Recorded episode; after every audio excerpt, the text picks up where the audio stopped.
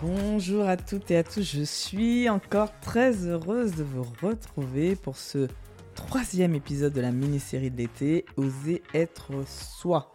Comme promis lors du dernier épisode, je vais vous partager dans ce nouvel épisode mon cheminement d'une année entre le moment où nous avons décidé de partir jusqu'au jour où nous avons véritablement quitté la région parisienne et déménagé à Toulouse. Alors ça va se faire sur deux épisodes en deux parties parce que une année c'est quand même long et donc euh, si vous voulez connaître toute l'histoire de cette année-là, je vous donne rendez-vous aussi la semaine prochaine dans l'épisode 4. Mais avant de commencer, je tenais à vous dire que je lance une nouvelle offre de coaching en septembre. C'est une heure de coaching avec moi pour vous débloquer d'une situation qui vous embête actuellement. Sachez qu'au cours du mois de juillet, je fais une remise de 20%. Alors si vous souhaitez résoudre un problème lié à votre business ou avec une euh, partenaire pour vous aider dans une décision importante, alors contactez-moi, je vous expliquerai le processus et vous déciderez si cela peut correspondre à votre besoin. Bon, je commence.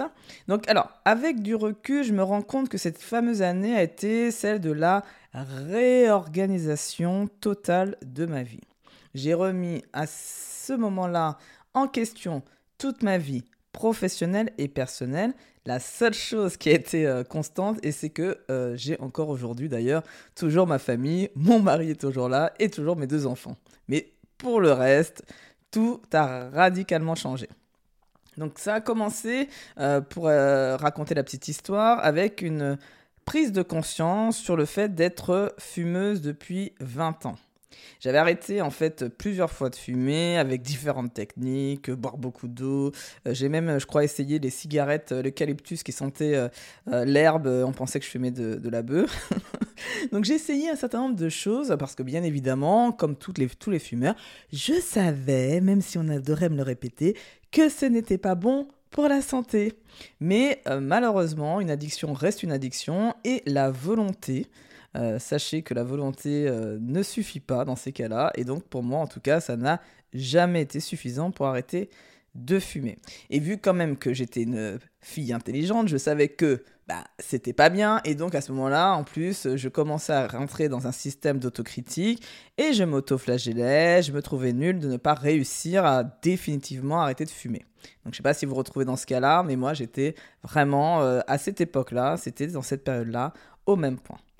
Ensuite, euh, je me disais, bon, allez, pour me consoler, ça doit être pas le bon moment, parce que tout le monde parle, surtout les fumeurs, on parle tous de oui, c'est le bon moment pour arrêter de fumer.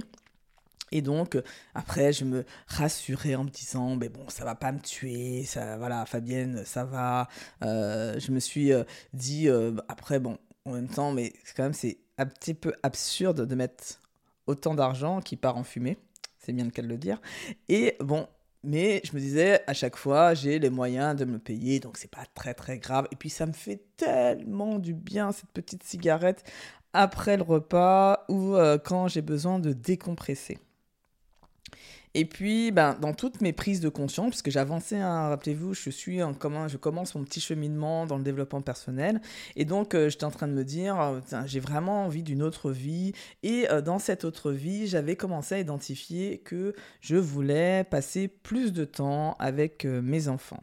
Et je sais pas, là, il y a eu une espèce de déclic qui s'est qui, qui, qui opéré, c'est que je me suis dit, ok, tu veux passer plus de temps avec avec tes enfants, mais peut-être que tu ne pourras pas en profiter de tes enfants, car tu seras morte de la cigarette. En fait, je sais pas, il y a un truc qui m'est arrivé comme ça, et je me suis dit, mais ok, euh, pour passer du temps avec tes enfants et les voir euh, et, en profiter, faudrait-il déjà que tu sois vivante? Et donc, c'était la première fois euh, que j'ai eu envie de vraiment arrêter de fumer. C'est-à-dire que jusqu'à présent, j'avais envie d'arrêter parce que c'est ce qu'il fallait faire. Donc, quand vous dites il faut que je dois, bah dites-vous qu'en fait c'est quelque chose qui est plutôt une de l'ordre de l'injonction, donc quelque chose de la société, vous savez qu'on attend ça de vous. Mais là c'était la première fois où ça venait de moi et que j'étais en train de me dire que foncièrement j'ai besoin d'arrêter de fumer. Parce que j'avais cette motivation qui était de pouvoir euh, profiter de mes enfants. Mais je savais que euh, cette cigarette allait me manquer. Puisqu'elle me permettait quand même de me calmer quand j'étais stressé. Et puis, j'estimais à cet instant que fumer, c'était vraiment un plaisir. Mais bon, cette fois-ci, j'étais déterminé et je savais que je voulais arrêter de fumer pour profiter de mes enfants. Donc, sachant que je les ai eu tard, j'avais aussi envie, aussi d'avoir la chance de connaître mes petits enfants. Donc, euh, plus vite j'arrêtais et plus vite j'avais de chance. C'était même pas sûr, mais en tout cas, je mettais toutes les chances de mon côté, on va dire. Et donc, euh, je savais, parce que j'avais commencé un petit peu à être dans le développement personnel, qu'il fallait une date. Parce que sachez, quand vous avez besoin de vous fixer des objectifs, euh, alors, il y a deux choses. La première, c'est de se fixer une date, et la deuxième, c'est de le dire à tout le monde. Parce qu'en fait, si vous dites une date qu'à vous, euh, vous, c'est un petit peu facile à ce moment-là de, bah, de dire, bah voilà, je vais, je vais pas, vais pas le faire, et puis je décale, et voilà, et on verra la prochaine fois. Quand on commence à le dire, à le clamer haut et fort, bah, en fait, ça nous donne un peu plus d'élan et un peu plus de chance, on va dire, de réussir. Donc moi, j'avais dit euh, à mon entourage proche que j'allais, donc c'était en juillet, ça y est, j'ai décidé, je m'arrête de fumer le 1er octobre 2018. 1er octobre 2018, j'arrête de fumer. Ok, Maintenant que j'ai la date, la deuxième question qui arrivait comme un effet qui se coule, c'est ouais, ok, va bien, mais comment? En fait t'arrêtes de fumer Ça fait 20 ans que tu essayes d'arrêter de fumer. Est-ce que tu crois que tu vas arrêter comme ça euh, du jour au lendemain et que ça va être facile? J'avais déjà essayé d'arrêter, euh, même ne serait-ce qu'une journée, je voyais que j'avais déjà le manque. Donc inutile de vous dire que imaginer m'arrêter totalement, ça devenait presque impensable d'un point de vue psychologique. Et donc là, à ce moment-là, j'ai commencé à chercher une méthode. Et donc en même temps que je cherchais cette méthode, je venais de découvrir le Miracle Morning de Ad et Rod. Et donc j'avais dit, je m'étais dit, c'est une méthode, je vais expliquer un petit peu ce que c'est, mais en tout cas c'est une méthode qui dit que ça nous permet de changer nos habitudes. Et donc, moi, je me dis, fumer c'est une habitude, donc je peux réussir à changer cette habitude grâce à cette méthode dont c'était la promesse. Mon idée était simple. Je commence en septembre le Miracle Morning. Et j'arrête en même temps. Comme ça, ça y est, tout est fait. Alors, euh, oui, j'ai effectivement euh, commencé le Miracle Morning en septembre. Mais j'ai pas réussi à m'arrêter du tout en septembre. Je m'étais dit, comme ça, j'ai un mois. Je m'étais donné la date du 1er octobre, mais j'arrêterai avant. Comme ça, je suis sûr que le 1er octobre. Ah, il y avait tout un calcul dans l'histoire. Et là, je vois que le mois de septembre commence à s'écouler. Et en fait, j'ai toujours pas arrêté de fumer. Alors, juste une petite parenthèse, c'est quoi exactement le Miracle Morning? Alors, pour moi, personnellement, avec du recul et de l'utilisation, parce que je sais que c'est assez décrié, il y a ceux qui sont à fond pour le Miracle Morning et ceux qui sont pas pour le Miracle Morning. Pour moi, c'est plus qu'une méthode, c'est surtout une philosophie. L'idée, c'est d'avoir des moments euh, pour soi, d'introspection qui nous permettent de nous poser les bonnes questions. Parce que rappelez-vous, je suis dans cette euh, machine à laver, euh, j'ai pas du tout le temps de réfléchir à, à, mon existence ou de savoir ce que je veux faire dans ma vie, et en plus, je n'ai aucune place clairement dans mon agenda, parce que c'est Déjà, j'ai peu de temps pour euh, mon fils, rappelez-vous. Donc, euh, inutile de vous dire que du temps pour faire de l'introspection, encore moins. Et donc, en fait, j'avais pas trop euh, de choix. Et donc, j'ai décidé de faire le Miracle Morning parce que c'était la seule méthode qui me permettait de que ça rentre dans mon agenda, puisqu'il fallait se réveiller une heure avant l'heure habituelle. Donc, bien évidemment, je l'ai fait par étapes. Parce que vous allez, en fait, quand on commence le Miracle Morning, ben, il nous conseille de faire 15 euh, minutes, après on rajoute 15 minutes, 15 minutes, 15 minutes, qui fait qu'au bout d'un moment, on fait une heure, qui fait que moi, je me réveillais à 5h30 du matin pour partir, pour me, après être euh, à même de me préparer et partir pour 7h du matin. Donc, euh, clairement, 5h30, c'est tôt. Mais en fait, ce qui se passe, c'est que vous décalez et donc le soir, vous vous couchez plus tôt. Et vu qu'entre-temps, j'ai commencé aussi à arrêter les formes de distraction, donc je ne regardais pas la télé le soir, donc j'arrivais à me coucher tôt. Donc au final, on fait le même nombre d'heures, sauf qu'on est un petit peu décalé. Néanmoins, j'avais ce temps-là euh, qui était dédié pendant une heure au Miracle Morning. Alors je dirais pas que mon mari était super content et donc je devais faire pas beaucoup de bruit. Donc les premiers temps, c'était le réveil qui me réveillait. Puis au fur et à mesure, eh ben, en fait, le corps ça, commence à, s'habituer et on se réveille même sans réveil. Et donc là, c'était déjà plus facile. Donc, les, le Miracle Morning, ça consiste vraiment à avoir six, les, les, six savers, c'est en anglais, mais c'est les six euh, actions, on va dire, à faire, qui sont euh, le silence. Donc ça, c'est plutôt ce qu'on appelle, euh, nous, on parle de méditation. Donc ça peut être que 5 minutes. Hein. c'est vraiment pas... Tout n'est pas obligé de faire beaucoup de temps. c'est quand on commence à faire, à être habitué, on augmente les, les, temps. Mais par exemple, moi, j'ai commencé par 5 minutes de méditation. Les affirmations, c'est des phrases, en fait, des sortes de mantras qu'on se répète pour, qui sont plutôt positives pour que notre cerveau ressorte parce que généralement, on est dans une période où on est un peu euh, pessimiste, fataliste, on voit les choses plutôt en noir. Et donc, de sortir de ça, on commence avec les affirmations.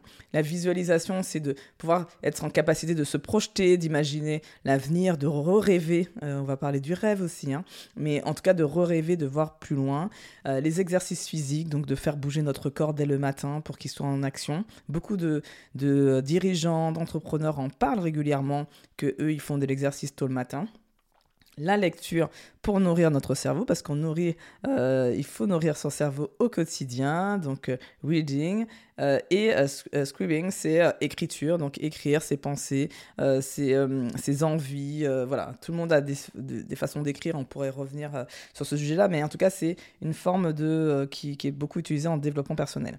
Donc tout ça pour dire que moi, je prenais ce que j'avais envie, donc je faisais un peu de yoga, la lecture, j'étais quand même plutôt la lecture le soir, donc je lisais très peu le matin, mais j'écrivais beaucoup le matin par exemple, le silence, un peu d'affirmation, que j'ai pas fait trop longtemps, mais que j'ai commencé aussi, et puis euh, beaucoup de visualisation d'imaginer l'avenir que j'avais envie d'avoir et où je me projetais.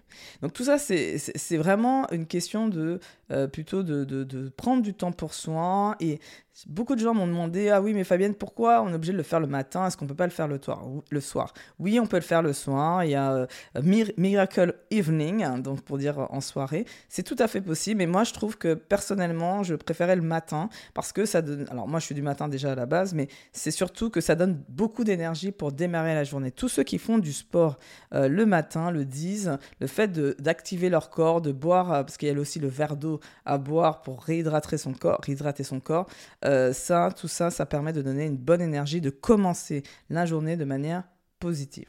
Donc, chaque lundi, je me disais ça, ça y est, allez, je m'arrête de fumer. Et là, toujours pas, le manque est trop important je n'arrive pas à arrêter de fumer. Les jours passent, les jours passent du mois de septembre, et là, je vois la, date arriver du 1er octobre. Je me dis, c'est mort, euh, j'arriverai pas à arrêter de fumer. Donc, on est vendredi, je me rappelle très bien, le, le 1er octobre, c'était un lundi, et le vendredi qui est juste avant le week-end, je n'ai toujours pas de méthode pour arrêter de fumer. Je ne sais pas comment je fais, veux faire, et là, je suis euh, vraiment déçu parce que je me dis, ça y est, encore une fois, je n'aurais pas réussi à arrêter de fumer alors que, alors que c'est important pour moi. Le samedi matin, on part avec la famille. On aimait bien aller à la, FNAC à l'époque, quand j'habitais en région parisienne.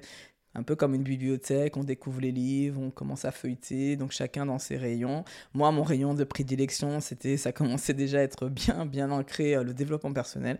Et donc là, je commence à regarder les bouquins, les livres et tout. Et là, je, vois, je tombe sur un tout petit livre, mais qui est tout fin, en mode livre de poche. Et euh, c'est écrit la méthode simple pour arrêter de fumer.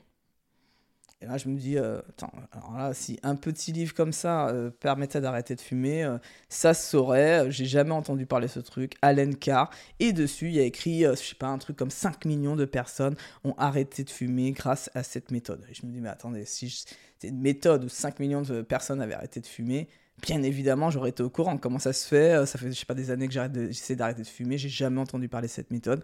Jamais personne m'en a parlé. Ce n'est pas possible. Et je sais pas, un, petit truc d'intuition. Je regarde le prix. C'est ça qui m'a marqué. Je me rappelle, je vois 6,90€. Et je me dis, c'est marrant quand même. C'est le prix d'un paquet de clopes. En fait, c'est le prix de mon paquet de clopes. Je, fumais des Philippe Maurice. Je me dis, tiens, c'est le prix d'une. Je crois que maintenant, c'est bien plus cher. Hein. Les fumeurs, vous allez me dire, je crois qu'on est aux, alentours de 10 euros. Mais en tout cas, à l'époque, c'était 6,90 euh, euros. Euh, et là, je me dis, waouh, c'est pas anodin. Euh, c'est le même prix d'un paquet de. Et si ça marchait À quoi Qu'est-ce que ça me coûte? Et me voilà en train d'acheter ce livre. On arrive, on mange le midi et je commence à lire le bouquin euh, pendant que les enfants font la sieste. Et, et, là, je commence à me dire, mais attends, là, c'est incroyable ce qu'il est en train de me raconter. Et donc, je lis le livre. Je finis ce livre le dimanche à 22h. Et depuis, je n'ai jamais fumé une seule cigarette. Et ça, c'est un truc de dingue, c'est-à-dire que euh, grâce à un livre, un simple livre, qui m'a coûté 6,90 euros, j'ai arrêté de fumer le 1er octobre 2018. Alors ce qui était formidable, c'était le lundi matin, ce sentiment que j'avais alors, c'était pas comme avant quand j'arrêtais de fumer, où j'étais assez fier de dire que j'arrêtais de fumer. Non, c'était un sentiment de béatitude. J'étais comme si j'étais un peu stone.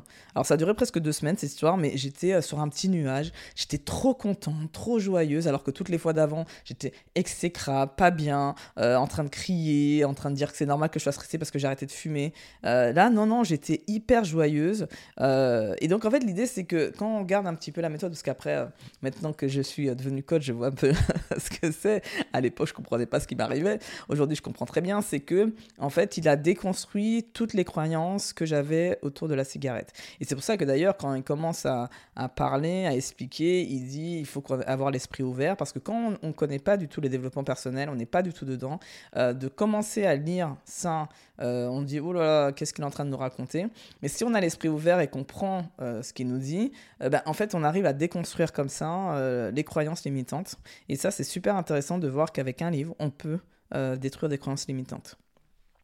Donc je commençais, euh, donc ça c'est pas mal, hein. donc je commençais, quand j'ai commencé à, je sais pas, je voyais, euh, je me rappelle très très bien le monde complètement différemment. Euh, il était, euh, il ressemblait à autre chose. Je sentais que, comme si, je sais pas comment vous expliquer, mais c'était comme si euh, le monde était plus beau, lumineux. Voilà, j'étais en joie. Je pense que c'était une sorte d'une forme de joie très très profonde qui faisait que j'étais heureuse d'être là. Donc, je commençais à me sentir aussi avec le Miracle Morning qui faisait effet aussi très bien dans mon corps. Et donc, j'ai commencé à appliquer les préceptes, on va dire, de développement personnel, c'est-à-dire le premier et que je garde encore d'ailleurs, hein, régulièrement que je refais, c'est la liste des rêves. En fait, l'idée, c'est quand, quand on, est petit, on rêve. Vous voyez les enfants, comment ils imaginent plein de choses. Ils disent Ah, j'aimerais euh, voler, euh, j'aimerais faire plein de choses. Et ce qui se passe, c'est que malheureusement, avec euh, le, quand on grandit, avec la société, l'éducation et tout, ben, on oublie de rêver. Euh, et, donc l'idée, c'est de reconnecter avec euh, nos rêves d'enfants, nos rêves, euh, qu'est-ce qui profondément nous faisait, mettait en joie, qui nous fait envie, qui, peuvent toucher des convictions, plein de choses, mais qui sont de l'ordre du rêve, et de se dire bah, comment je peux essayer de les réaliser rêves. Donc ça, c'est euh, quelque chose que je fais encore aujourd'hui pour même mon business, pour ma vie personnelle, de savoir quels sont mes prochains rêves, qu'est-ce que j'ai envie de faire plus tard. Et, euh, euh, ça, ça me permet de voir toujours plus grand que moi. les rêves sont pas forcément obligés d'être énormes, ça peut être des petits rêves, des grands rêves, peu importe. Mais c'est des rêves, quelque chose qui, auquel vous avez, qui vous fait plaisir et dont vous avez besoin de réaliser et qui fait que vous pourrez être fier plus tard de dire que j'ai accompli mes rêves ou que j'ai fait ça. Donc je me suis rappelé que ce que j'aimais faire, donc euh, euh, ça m'a pris du temps parce qu'en fait je me suis rendu compte que j'oubliais facilement en fait tout ça. Et donc euh, j'ai essayé de me dire ok qu'est-ce que j'aimais faire quand j'étais enfant, quelle petite fille j'étais réellement? Et donc je, je, me suis remise à quelque chose que j'adorais, c'était écrire car j'adorais vraiment écrire quand j'étais petite. J'avais, je rêvais d'être journaliste, je voulais avoir un journal, etc. Et je me voyais sur des plateaux télé. C'était mon rêve. Et donc j'écrivais, comme sur un journal intime, toutes mes pensées, les problèmes que je rencontrais. Je savais pas encore qu'un an après, je commencerais un blog de développement personnel. Puis encore un an après, je serais sur LinkedIn et qu'aujourd'hui, grâce à ce rêve, que j'ai réalisé, je suis devenue créatrice de contenu. Euh, et, euh, et, donc, euh, ça c'est totalement aligné, vous savez, avec justement mon rêve de petite fille d'être journaliste. Alors, oui, je ne suis pas une journaliste connue, je ne suis pas quelqu'un qui est reconnu pour être journaliste, mais qui me plaisait dans le journalisme, le journalisme pardon, c'était la fait de créer des contenus. Et en fait, c'est ce qu'on peut, euh, parce que tout est possible aujourd'hui. Je peux faire grâce au podcast, par rapport, grâce euh, à la newsletter que j'ai sur LinkedIn, grâce au, au post que je peux faire sur LinkedIn. Je suis devenue une créatrice de contenu et que j'adore ça. Donc euh, quand je réfléchis bien, donc la première grande étape au final de ma transformation a été de remettre de la joie dans ma vie. Donc c'est ce que je vous conseille en tout cas pour quand on commence la démarche, je ne sais pas à quel stade vous êtes, mais quand on commence la démarche, c'est bien de remettre de la joie dans sa vie. Et donc c'est celle aussi que je propose d'ailleurs aussi euh, généralement à mes clients. Donc prenons l'exemple, donc je ne vais pas donner les vrais prénoms parce qu'on ne sait jamais, mais en tout cas je mets des noms fictifs, mais prenons l'exemple de Claire qui avait oublié par-dessus tout qu'elle aimait rendre service aux patients. Elle avait oublié. En fait, elle était tout le temps dans la paperasse. Elle, euh, elle, euh, elle était dans la gestion de son équipe. Elle faisait tout ça. Mais elle avait oublié que quand elle avait commencé son métier, c'était vraiment ce qu'elle aimait. C'était le contact avec les patients. Et donc, euh, qu'est-ce qu'elle a fait? Elle a déjà commencé à mettre des moments bloqués dans son agenda pour aller rendre visite aux patients. Et ça, ça lui a remis de la joie. Il y avait aussi Sophie qui a elle, qui ne faisait que travailler, et là, le travail prenait une grande place, qui était importante pour elle, mais peut-être trop de place. Et donc, elle a appris à reconnecter avec son enfant libre, à faire des activités comme moi j'ai pu faire à un moment donné quand j'ai repris le piano, par exemple. Un an avant, euh, je l'ai fait de manière intuitive, mais avec du recul, c'était tout à fait logique de remettre de la joie dans ma vie. C'était que j'ai rêvé de faire du piano et j'ai commencé à faire du piano. Donc, je vous propose de poursuivre l'histoire dans un prochain épisode dans lequel je vous raconterai la suite de cette année-là, avec notamment la découverte de l'ikigai, qui m'a permis de donner un nouveau sens à ma vie, et mon déménagement, enfin, qui est arrivé vers Toulouse en 2019. Tout aurait pu être parfait, c'était pas loin, mais malheureusement, un événement a assombri notre joie de partir et je vous raconterai ça la semaine prochaine. Donc, je vous rappelle que je lance une nouvelle offre de coaching en septembre et qu'elle est déjà disponible avec une remise de 20% en juillet. Donc, n'hésitez surtout pas à me contacter si vous voulez en savoir plus. Et dernière demande avant de se quitter, laissez-moi s'il vous plaît une note et un avis Apple Podcast ou transférez un épisode qui vous a plu à une personne de votre entourage. Cela me mettra vraiment en joie. Je vous dis à très vite, à la semaine prochaine. Prenez soin de vous et à très bientôt.